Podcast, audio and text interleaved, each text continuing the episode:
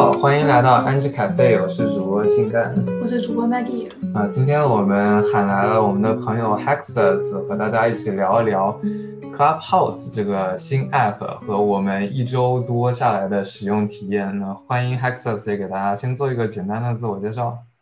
啊，大家好，我是 Hexus。啊，我和 Thomas 之前是同学，然后我在 Facebook 从事 AI Platform 方面的工作，然后这周也是。感谢托马斯邀请，然后也是尝试使用了这个 app。我觉得有很多商业上和产品上值得去思考的点，所以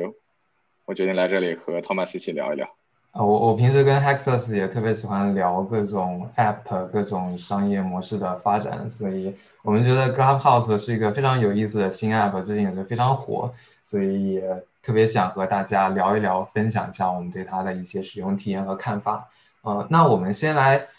呃，给大家讲一下 Clubhouse 是怎样的一个 App，它都有哪些功能吧。好啊，Clubhouse 是最近上线的一个音频聊天软件，就是你进去了之后，里面有各种各样的聊天室，啊，也会他们也会邀请一些大 V。哦，就各种非常有趣的聊聊天室，都是就大家随机加入一个聊天室去任意的聊，所以也可以发现不同的人人聊不同的话题。对。对我在这里发现的最大的一个特点就是，嗯，我们传统的社交软件，要么就是说绑定于我们的一些强关系，比如说微信，你是很不喜欢你的列表里有你不认识的人；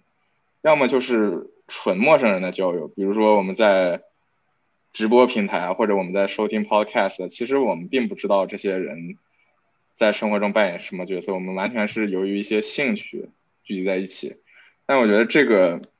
Clubhouse 这个 app 就很有特点，就是我从中找到了一个混合。在有些房间呢，我真的是简直就是我的室友和同学们，我们就在聊我们日常生活中、工作中的事情。但是呢，在其他一些房间，就是一些很宏大的话题，里面可能会有一些就 KOL 在就是控制这个节奏，去甚至分享一些特别 insider 的一些 insights。嗯，KOL 就是呃意见领袖，key opinion leader。对，我发现在这个 app 里面非常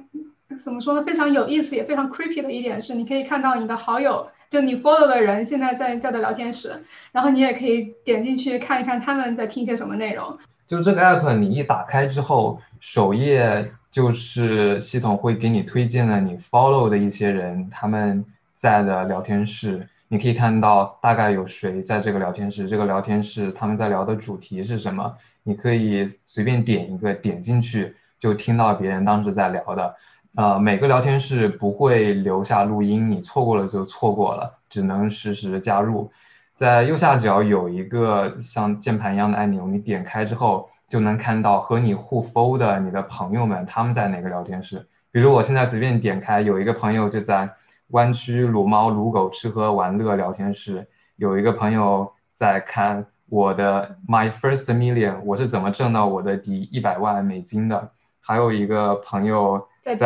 币圈无声房，可能是聊比特币交易，呃，就就这些，你可以看到你朋友在聊什么，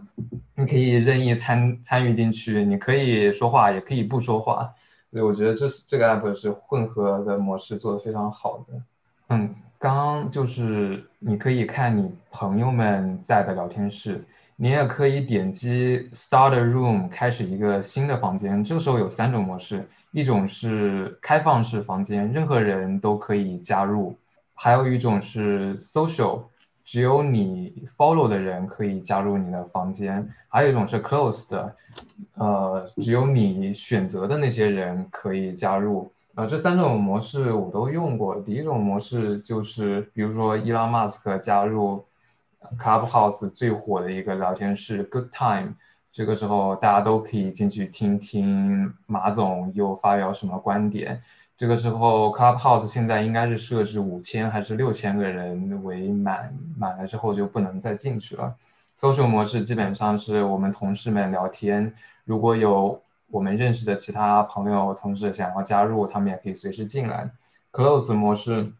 基本上就是。可以替代微信语音或者 Zoom 这样一种轻量级的聊天方式吧。你可以，你完全不需要打开视频，就跟打电话一样，可以和几个好友同时聊天。那大家这几天都听了哪些有趣的聊天室呀？我觉得这上面主要很明显就分两类，一类一种就是特别追求人生目标，要么就投资发财，要不就升职加薪，就各种学习 group，要么就是吹水聊天，然后还有就是昨天晚上正好遇到了我的前室友创建的群。然后我就加进去，感觉好像我仿佛又置身原来那个房子，跟我的室友们在日常聊天一样。围炉夜话群，哇，对，还有很还有很多兴趣爱好小组。前两天也在一个看跟北美的篮球爱好者们有 NBA 吐槽直播群，这种也是非常多。还有白噪音放工作的背景音乐的群，可以直接打开在那里放音乐。对，昨晚还听了一个演唱会群，就是来自世界各地的网友们在唱歌。啊，这几天还有非常火的一个两岸青年相互交流的一个群，基本没有 moderator，大家互相发问、互相回答，基本是一个二十四二十四乘七不停运营的一个群。还有一些群，你可以偶遇一些名人。呃，之前有一个，之前有一个群是。和苏打绿的鼓手开的，但之后林俊杰睡前手滑点进去就和大家聊了起来，之后其他的一些歌手明星也都手滑点了进去和大家聊了聊，就这种可以偶遇明星，并且作为一个普通人可以跟他们聊天，也是非常神奇的一种体验。对，这是我发现它社交属性特别强的一点，它的真的是给我们创建了一个全新的 channel。就有这种偶遇，或者真的是很多明星大牌，你可能很难，你就算听他的，对吧？听他的音乐作品，但是你很难去听到他平常日常在想什么，在说什么。这居然是一个，嗯，很独特的，就是给我们日常生活一个一个新的一个窗口的机会。对这个 app 最近使用的时候，很多人会跟我聊说，这不就是 YY 吗？这不就是十几年前 Skype 就有的功能吗？那刚刚 Hexus 你也提到，它的 social 功社交功能非常的强。那呃，你们觉得它和过去有的这些聊天软件有什么的不同？为什么它突然就火起来了？OK，就我自己是特别不认同，就是说。大家把它很简单的描述为一个，它是嗯语音聊天室。那语音聊天室其实我们已经有了，我们国内有 YY，然后美国这边有 Discord。但是其实你去当你真正的体验 Clubhouse 这个 app 之后，你会发现它的产品逻辑，一个是第一个直觉就是非常的简单，第二个你能注意到一个很强的点，就是它在不断的推荐你去加入加入你朋友，也就是你关注的人在的房间。这个 discover discoverability 在 YY 和 Discord 这样的平台上是没有的，而且很大一个不一样是 Discord 的话，你进去进去之后，其实它会有很多的 channel，其实你要怎么 navigate 在一个新的你新加入一个 room 要 navigate 是需要一定的学习成本的，就是它的管理员会把这个 channel 是讨论话题 A，然后另一个是讨论话题 B，然后你还要遵守一定的规则。其实这个是让旁旁人很难说，我搭个顺风车就进这个语音聊天室，然后搞明白我应该去哪儿，去能听到我想听到的信息。然后他也没有这种特别强的发现性，就是可能早都有一群人在那里聊这个话题了，但是我打开 Discord 我是很难发现这个地方的。但是在 Clubhouse 上不一样，我我的朋友今天此时此刻在某一个频道，然后我刚好觉得这个话题我也很有兴趣，我就加进去聊了。我觉得这个是一个产品的 usability 上的一个巨大的改进。对，它在呃帮助你发现有意思的聊天室上做了很多小细节上的优化，能够减少各种摩擦。在 social 上也做了非常多 aggressive 的做法，比如，嗯，你这个 app 一打开，它就要读你的通讯录，现在必须通过邀请码来加入。而且在拉人加入这个 app 的时候，它还设计了一个能够显示某呃能够显示这个用户是被谁拉进来的，所以这也是给很多人拉自己好友的一个一个 incentive。在拉进去之后，这个两个人非常本能的就可以相互 follow，然后他会给你推荐你 follow 这个人 follow 哪些，你 follow 了另外哪些人，在 follow 之后，你之前的朋友们加入的聊天室，你自然而然的也就会跟着去听，这也是他现在帮助大家发现聊天室的一个基本的算法。对我从运营角度上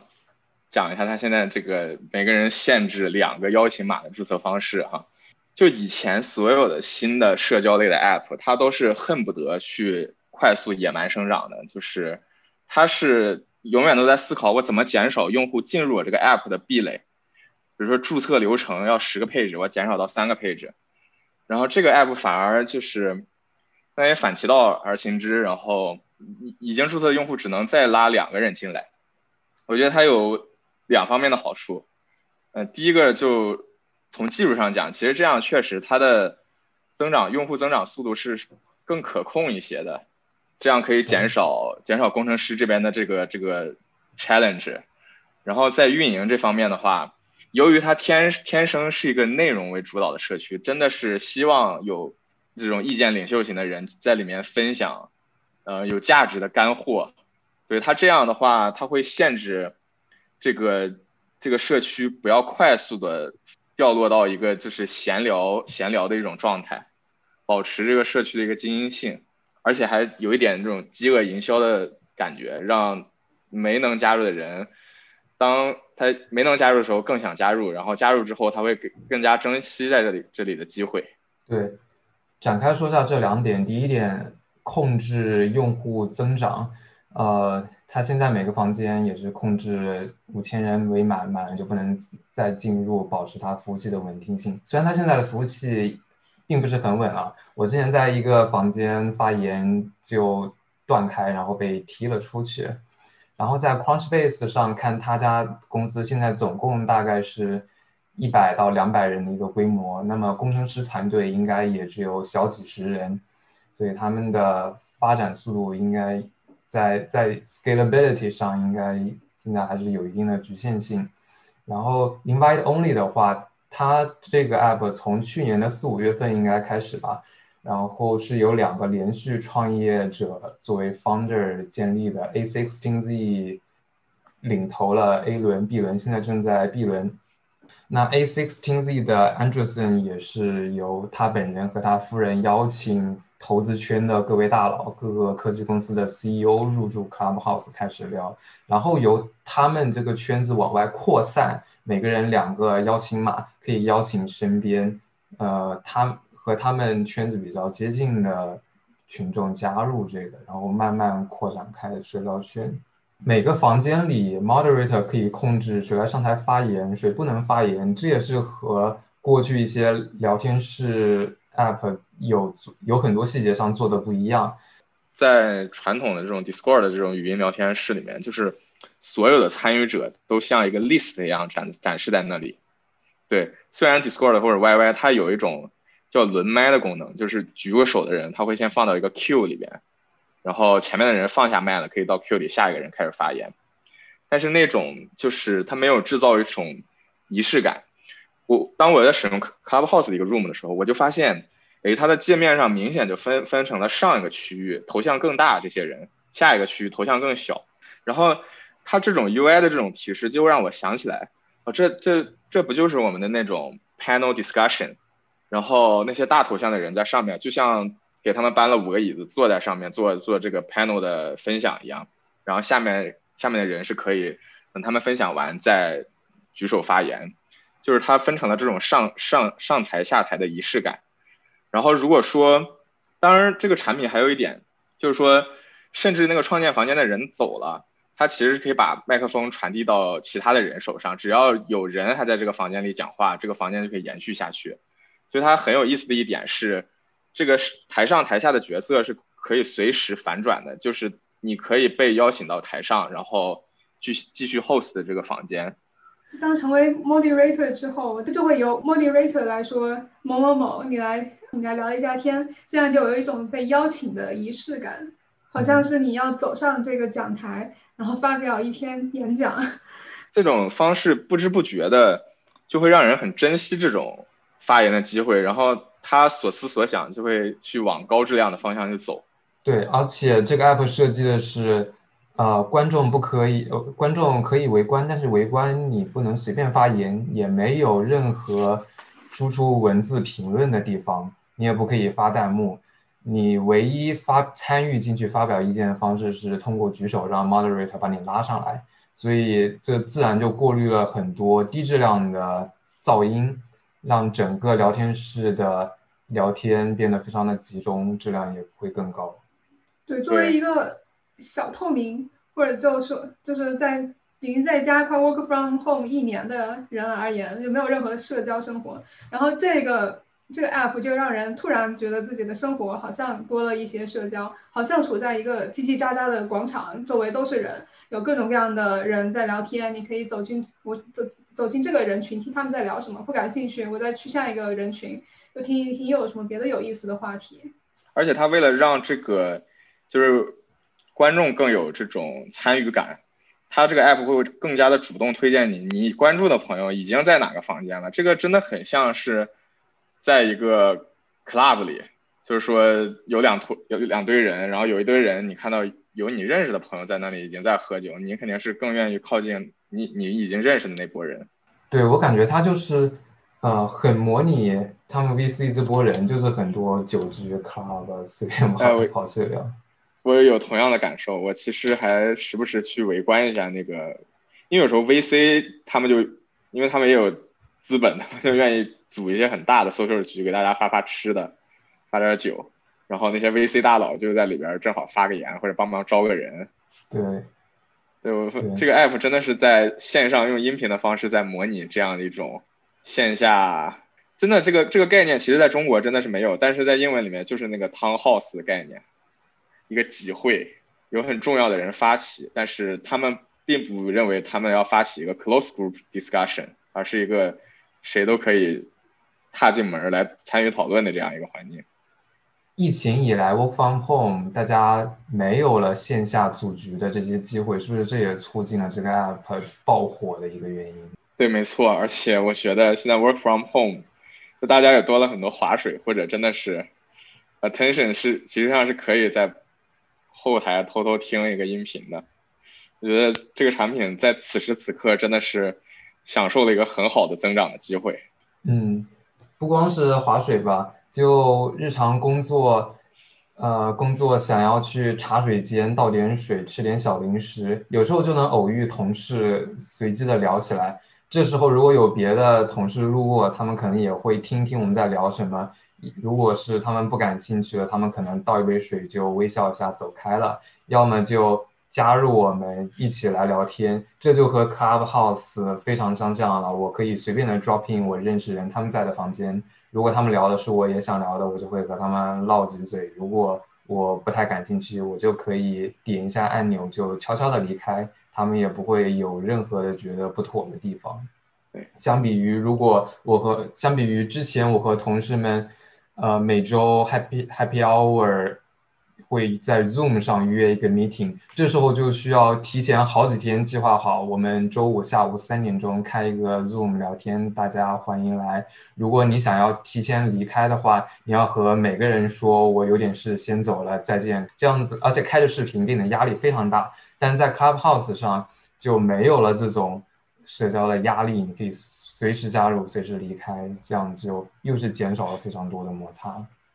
但是他就是让台下的人更不用 concern 自己，比如说自己的背景、自己的房间没有准备好，我可能不太方便发言，对不对？对，那是。对我之前听了 Basecamp CEO Jason Free 的加入一个聊天室，他他的意见、他的感受就是，这和更正式的访谈或者。直播的和观众互动要更加的轻松，他可以在走路的时候拿着他的手机就和大家说话，对他来说压力就非常小。呃，比如在比如之前加入的一个房间有林俊杰这这些明星，他们在睡前随便点进来，他们可以随便说两句，不用担心自己现在的形象睡前的形象不是很好，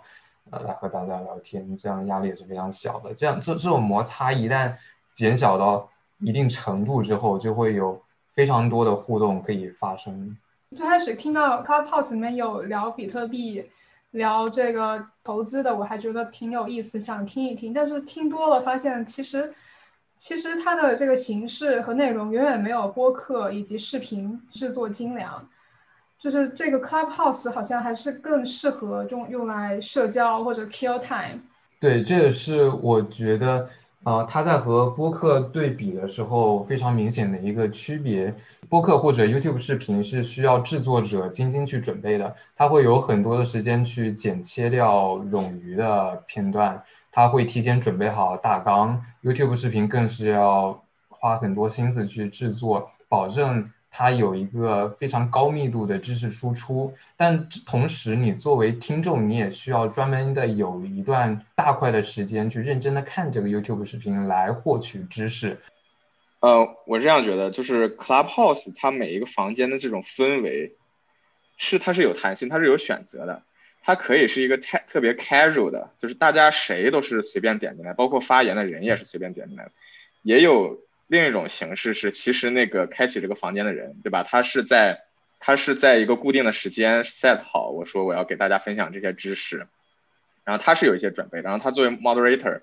他也是很认真的挑选了是哪位同学可以上来发言，可以提问。他提供的这种弹性，你作为一个房间的组织者，你是可以在这两种状态中选择的。但是从一个产品演进的方向来讲，这个产品对人们。Attention 的要求是越低的话，其实这样的产品形态会获得，嗯，更广泛的使用。我就再把它跟直播类型的应用做对比，就是直播的话，其实那些主播都是很辛苦的，直播对他们来说是一份正式的工作，而且对于很多，嗯，运营非常好的直播间，他们都，他们甚至都不希望自己的房间是断掉的。嗯，我现在经常看到一个 pattern，那就是一个一个。房间它分成三班倒或者两班倒，白天是一个主播在 work，另晚上是另一个主播。但是 Clubhouse 这种方式呢，就由于谁都可以不小心的点进来，谁也可以不小心的点了 leave quietly，那他就不对这个进来的人有这么高的期望，除非是那个房间的 moderator 他想控制这种氛围。对，所以有了这种选择之后，我相信 Clubhouse 还可以走得很远。然后 Clubhouse，我个人觉得要更好的体验这个 app，和在听播客、看 YouTube 视频上还是有区别的。Clubhouse 你要更多的去参与到其中，当你转变从自己随便听听到我想要参与发言，你要举手开始问问题、回答问题的时候，这时候你就有更多的参与感。这也是跟听播客完全不一样的。对你可能会等一个小时，然后最后终于轮到你发言，讲个五分钟。但是也你也会为了能和大佬讲五分钟而感到开心。好，那那我来总结一下我们刚刚讨论的关于大家注意呃，那我来讨那我来总结一下刚刚我们讨论的关于这个产品是如何准确抓住大家的注意力。来 go viral。那我最近也在推特上看到 Sarah，他是在 Benchmark 一家投资机构，他发了一篇文章，写了写了一下，来讲他的一个 framework 如何来思考 consumer company 在 social distancing world 如何去通过抓住大家的注意力来发展自己的产品。他的大概想法是把人们的注意力分成三种模式。一种是石头，一种是沙子，一种是水。石头的注意力模式是你需要有一大块整块的时间来集中注意力在一件事上，比如说你要看一部影片，你要打游戏，可能有半个小时到一个小时。那沙子可能就是我。呃，刷一刷朋友圈，我看一条抖音视频，可能就是三十秒到一分钟，我可以随时随地在随地随时随地在喝口水的时间来完成。那水这种注意力模式，就是它可以无缝的嵌入在石头和沙子之间，你可以随时随地的去完成的一些事情。那 Clubhouse 就是这种水的注意力方式，你你可以在你可以在走路的时候，你可以在吃饭的时候，你可以在。刷牙的时候，任意的时候来完成的一项活动。那它的很有意思一个观点就是，作为石头和沙子，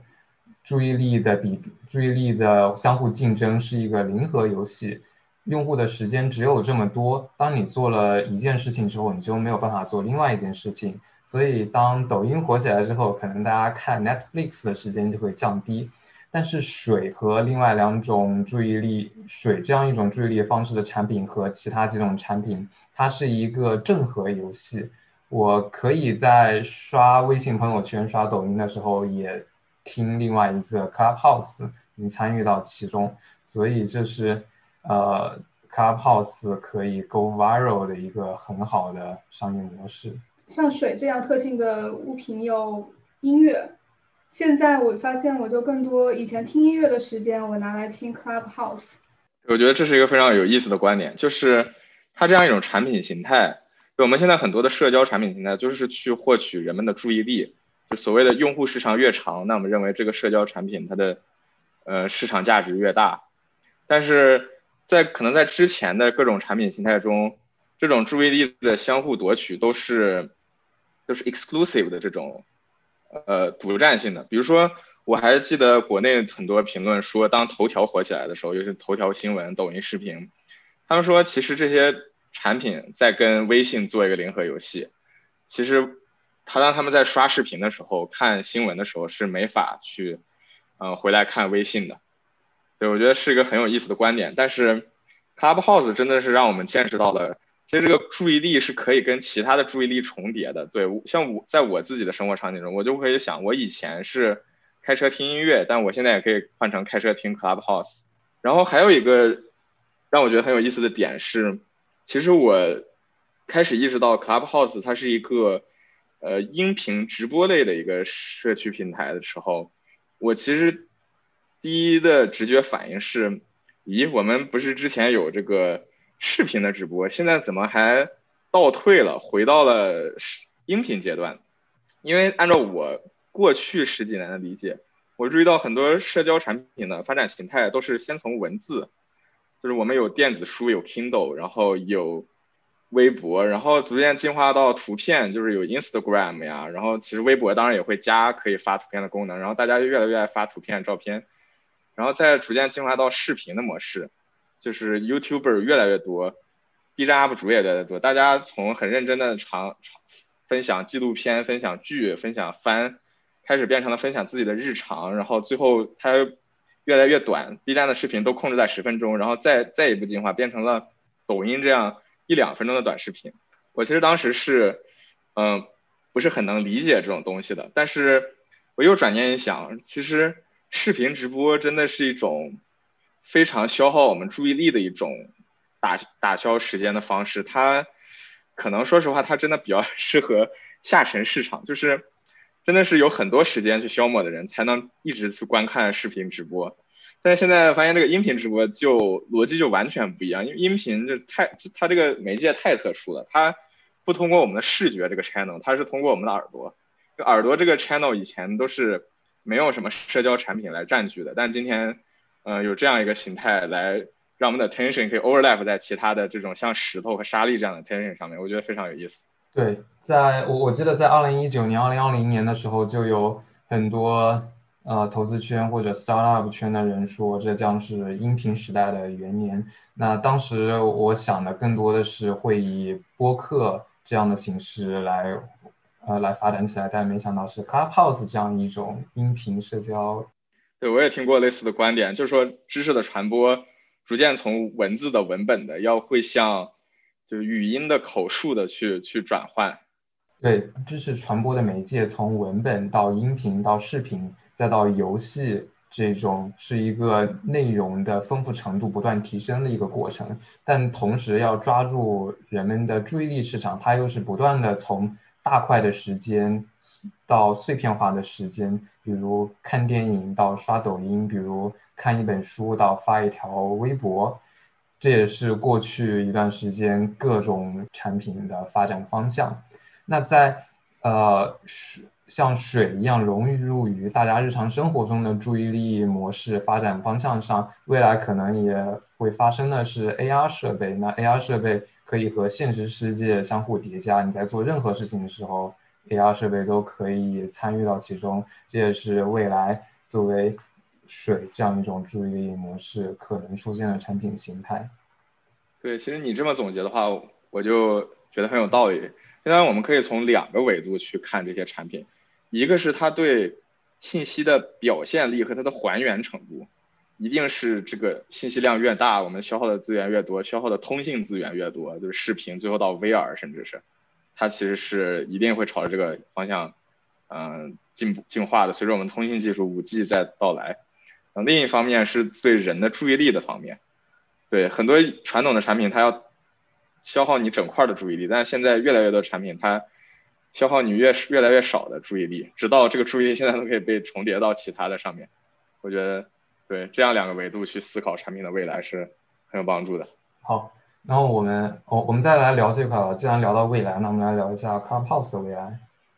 你是在分析基本面吗？聊股票了吗？对，Clubhouse 现在在处于快速扩张的一个阶段嘛，那我们也可来可以来。啊，聊一聊他们现在处于怎么样一个阶段？他们现在的集中发展的方向和他们未来可能的一个产品走向吧。我也是到 Clubhouse 的官网去看了一下他们的博客，他们的第一篇博客是去年的七月份，当时他们的工作重点在是更加详细的社区准则、App 以内的安全功能和。如何去鼓励大家的包容性的一些工具？第二篇博客是去年的十月一号，二零二零年的十月一日，当时他们呃他们的工作重心是如何防止滥用 App，如何去培养更多的 Moderator 和社区的 Leader。第三篇的博客是二零二一年的一月份，也就是上一周，他们现在的。重点思路是如何吸引更多高质量的用户加入，如何保持他们服务器的稳定性，如何保证更快的客服响应，如何增加各个聊天室的排名和发现，如何培养更多的 con content creator。对。就是 Clubhouse 这种运营方式，就是让我想起了，其实国内很多社区都是这样运营的，就是他们需要一一一帮就是这种 leader 一样的角色，去给这个社区定一个调性。你想知乎的话，那就是很多就是拥有专业知识的人，他给你很多，呃，就是外行是想得到一些科普的消息，那内行他是可以有一种比较好的形式给你展现出来。那那抖音也是，抖音最早它都是。一些颜值非常高的，甚至他们是有表演技能，就是中戏北影的那些人，他去他去做一些特别酷炫的，然后精心剪辑的一些视频。嗯，就抖音的那个运营团队在上面砸了很多钱，就是他想把这种社区有一个调性呈现出来。然后当然这个当这个社区逐渐的推广下沉到所有的百姓平民上的时候，大家会去模仿他们这样一种节奏，让这个社区一直是这种风气的。那在这个 Clubhouse 这样的一个社区呢，其实我我们可以明显感受到，就最早都是很多嗯 VC 圈的人，嗯产品圈的人在在开开启很多房间，对，但是它还是不可避免的受到就是美国这里这两年特别激烈的这种内部矛盾分化的这种问题的影响，让他意识到，当他这个社区。推推广向大众的时候，他不可避免的，他要做一些内容上的一些控制和一些调性的调整。行，商商业模式聊到这里，那我们再来说一说我们现在对这个 app 不喜欢、不满意的地方吧。哦，这个 app 我不太喜欢的地方就是它太花时间了，感觉非常有有瘾。就是我能看到，就是它满满足了我的各种好奇心。我看到周围的，我看到我认识的人 follow 了哪些东，follow 呃去了哪些聊天室，然后我也就跟进去了。然后我发现这个就基本就没有隐私可以可言了，你就能看到别人感兴趣的话题，然后有一种 stalker 的感觉，然后以及我进去听了这些话题之后，感觉又特别一一一听就会听听很久，然后就感觉占用了特别多的时间，已经不仅仅是水了，它可能有时候已经成了像石头一样的，已经是洪水了。一样在。嗯，对对，Maggie Maggie 刚提了两点。第一点是 Clubhouse 对用户注意力的夺取特别的强势，第二点是它对用户的隐私要求也非常的强势。对我可以说一下第一点，这个对注意力的夺取，它确实真的是由于我们又把它放在背景音听，但它同时也是对我们正在工作的主或者正在从事的主业的一个一个夺取。但是它，但是它也是它成功的一点，就是它利用了人的一个什么特点，就是。当你看到你的朋友在听什么的时候，或者你你你看到一个推送说很多大佬开启了这个房间，对吧？他的推送其实是非常 aggressive 的，并没有很克制。嗯，就是人就有一种天生的，就是想在那个人群里边去凑个热闹的这种天性吧？对。对，而且它现在还没有关闭推送，在 app 内设置关闭推送的功能，你最多只能设置这一周不要推送，你不并不能让它不给你推送，除非你在。手机 OS 层把它的推送给关掉。对，另一个就是说没有私密性，啊，就是你去你去哪里，其实你的朋友都可以注意到你。我觉得其实对社区调性的话，这可能是一个好处，就是你不可以去，嗯，去让很多房间变得特别的低俗啊之类的，或者就是纯聊八卦的。然后还有就是我意识到，就是推推特 Twitter 的话。其实你在 Twitter 上其实经常回复言论，它默认的话都是都是再发一条推 Twitter 在你的这个 profile 里面，有可能就是美美国这边的产品形态，啊，就是它的用户是对这种有 expectation 的，他没有觉得我有私信这样的功能和一个私密的频道这样一个功能。这个 app 又会让人有一点 FOMO，就是 fear of missing out。对，因为因为一个聊天室它并没有 recording，错过就错过了。对，对，反而会促使你更想在这上面就泡着，就为了听到哪怕那是那么一个 moment 的一个有效信息。对，所以我觉得作为一个用户，我对它的 excitement 应该调低一点，就是它可能甚至会占用我更多的时间，我才能找到很有用的。也就是印证你刚刚说的，podcast 反而会它的。信息的 density 密度会更高一些。对，所以呃，也是我我对这个产品的使用方式上，我希望我自己是能够有控制的去使用这个 app。我参与的聊天室，我要尽量做到去发言参与到其中。呃，不然的话，如果我想作为一个拓展知识、获取信息的一个渠道的话，我可能会更多使用。视频或者是 pod podcast 的这种模式去获取。对这个 app 还有一个特点就是它相当于听后积分，除非除非是像除非是像 Mask 或者呃 z u c k b e r g 这样子的大 V，他们的说的哪一句话可能都会被记者记录下来，然后放在网上。但是对于一个普通人而言，这个你听完这个聊天室的聊天内容就结束了，就没有了。嗯，所以很多聊天的主题也可以更加放开去聊，不用担心之后会被记录下来。对。但是同时，你其实你的房间其实你也没法控制此此时此刻谁在进来，就你不可以说特别越过我们的底线的话，但是你也不用太担心你的你的质量就你的你的一个当时的一个 statement 会被永远的记录下来，它更真的是非常 casual。对这种听后积分，其实是更加符合人类自然对话的规律。日常对话本来就不会被记录下来，听完就没了。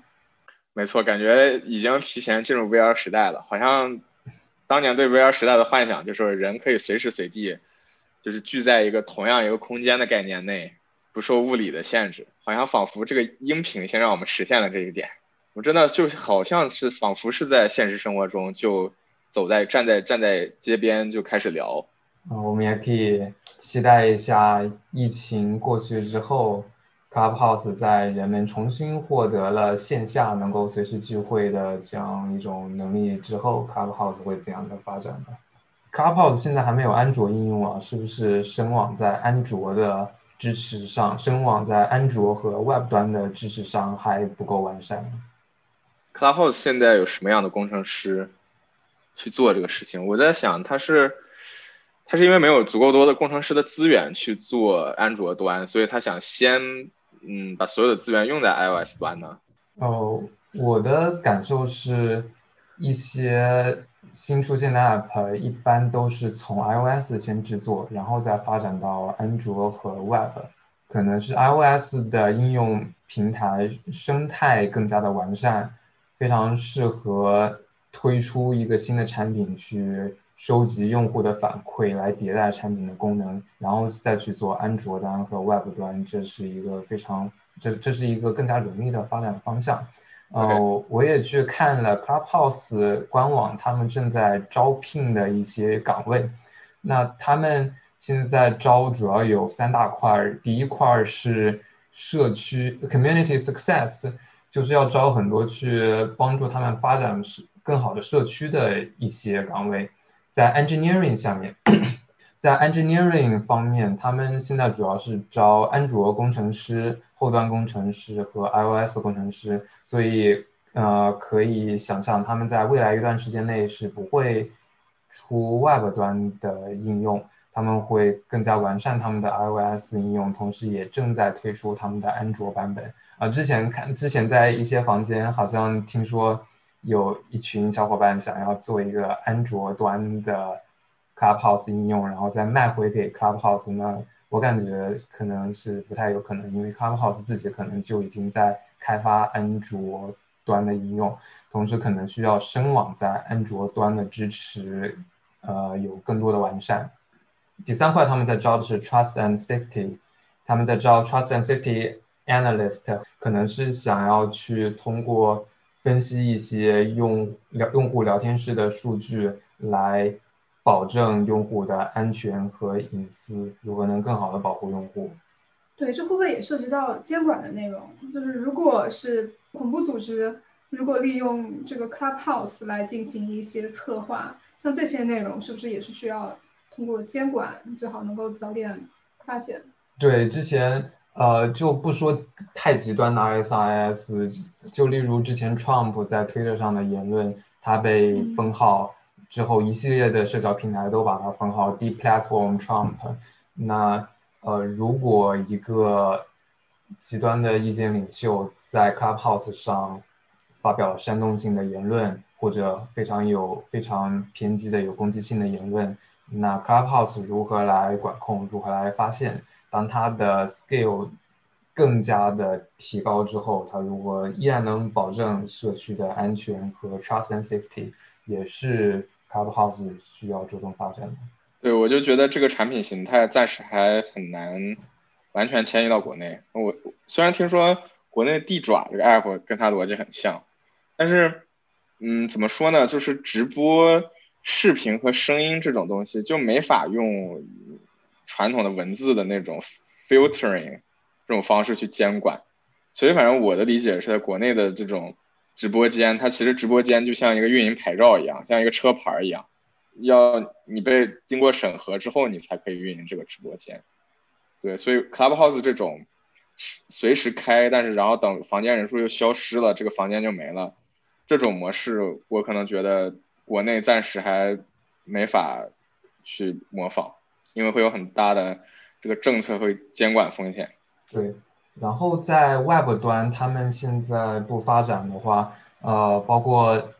实时的多人交互在 Web 端的实现也是有局限，主要是因为呃 Web 浏览器它是一个沙盒的实现机制，它和手机和桌面应用在网络层的实现是有非常大的区别的。那在 Web 端可能需要 WebRTC 作为一个平台的。实现支持需要有更多的完善，才可以由深网这样的底层 SaaS provider 通过提供更加完善的 API，上层的应用层才可以在 Web 端有更多的发展。所以我们也拭目以待各家浏览器厂商如何通过自己向上的技术支持来推动更多 Web 端应用的发展。好，那那我们今天就大概讨论一下我们对这个 app 的功能介绍，我们的使用体验，呃，聊了聊音频技术在商业模式上的应用发展方向，也聊了聊 Clubhouse 他们在技术方面的一些有意思的讨论的点。呃，非常欢迎 Hexus 今天来和我们一起讨论新 app。呃，那最后我们还有几个邀请码，如果。观众感兴趣也可以私信我们，或者后台留言或者邮件。嗯，希望更多小伙伴参与到啊，来来尝试使用一下一些新 app 来体验一下，觉得觉得非常有意思。嗯，好，谢谢大家收听，我们今天节目就到这里了。